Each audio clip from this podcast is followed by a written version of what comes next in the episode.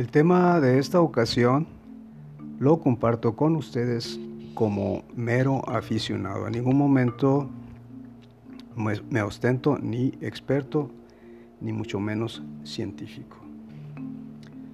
Bien.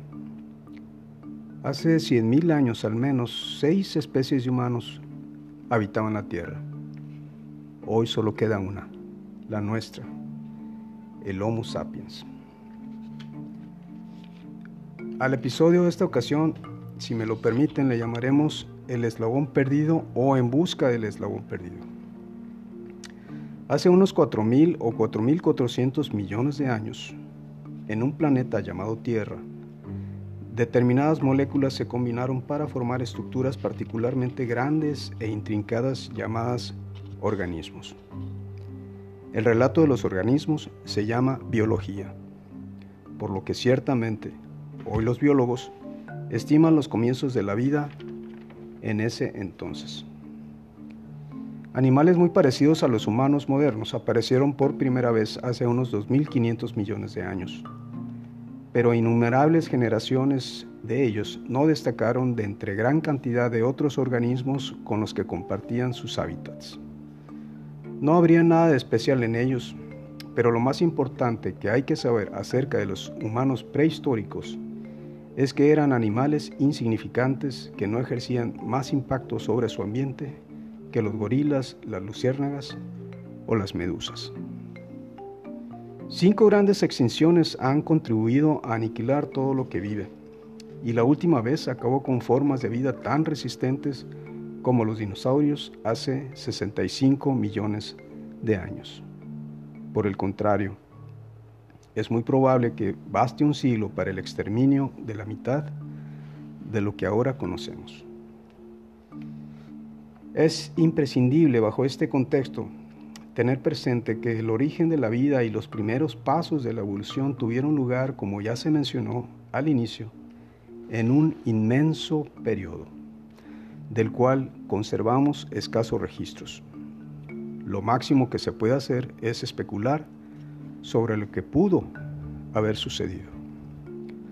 Homo sapiens, nuestra especie, ha preferido considerarse separado de los animales como un huérfano carente de familia, sin hermanos, ni primos y aún sin padres, pero nos guste o no, somos miembros de una familia grande y particularmente ruidosa, la de los grandes simios.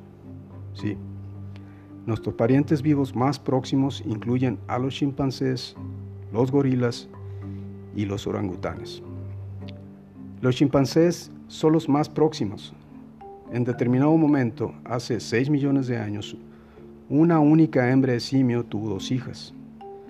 Una se convirtió en el ancestro de todos los chimpancés, la otra es nuestra propia abuela. A manera de ilustración, esto me hizo recordar aquella película de 1968, El planeta de los simios, por cierto considerada como película cultural e histórica por el Registro Nacional de Películas de Estados Unidos. Bien, siguiendo adelante con nuestra última parte, les comento que el según, según el modelo estándar de la teoría de la evolución basada en las ideas de Charles Darwin, el árbol de la descendencia humana incluiría numerosas ramas faltantes todavía y un eslabón inicial que pondría en evidencia el vínculo entre primates y sapiens. Se insiste, pues, hace 6 millones de años, tal vez un poco más, habría vivido la especie que dio el paso sin reserva hacia lo humano en la fase de transición. Y es una paradoja que no solo no haya sido encontrado en el siglo XXI, sino que haya sido designado como el eslabón perdido.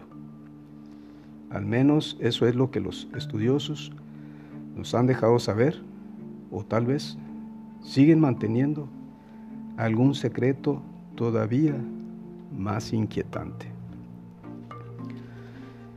Espero les haya gustado, les haya entretenido amigos les haya despertado el, interés por este tema. Les agradezco haberme escuchado. Recuerden que estamos en Spotify, como Bono Navegante y también compartimos material en Facebook, en nuestra página Cronicón, Historias y Relatos. Muchas gracias. Hasta la próxima.